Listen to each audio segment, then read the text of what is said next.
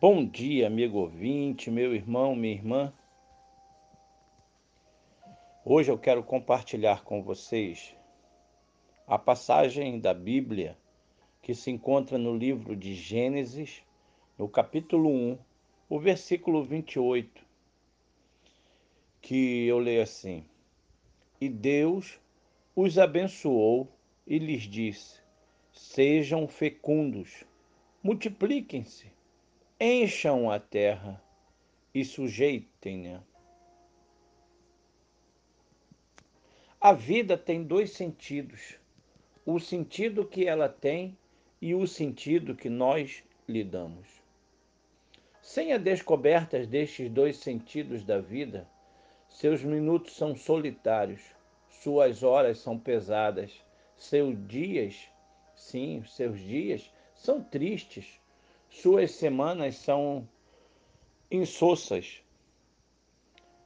Seus meses não terminam. Seus anos são fardos que fazem nosso corpo se encurvar.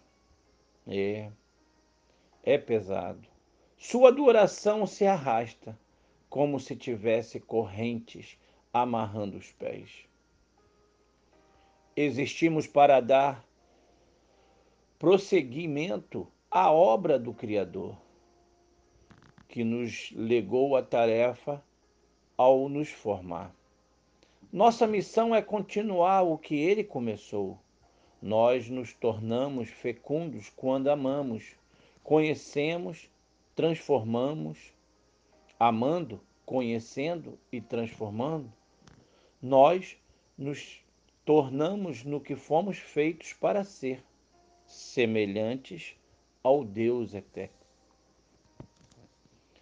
Damos sentido à existência quando amamos o outro como uma vida que precisa da nossa para ser completada, como uma criança que depende do nosso cuidado quando conhecemos a realidade e percebemos que há muito a ser conhecido quando sentimos que, diante do que pode ser transformado, prosseguimos até podermos olhar para o que fazemos e cantar que é bonita a nossa obra.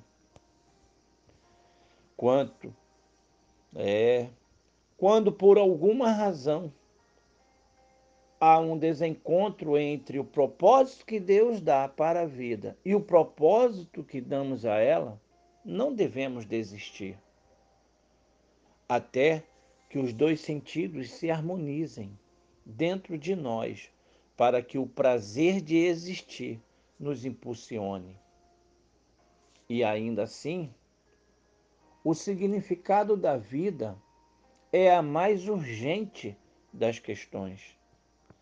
Isso sim. Qual é o significado da sua vida? Qual sentido você tem dado a ela?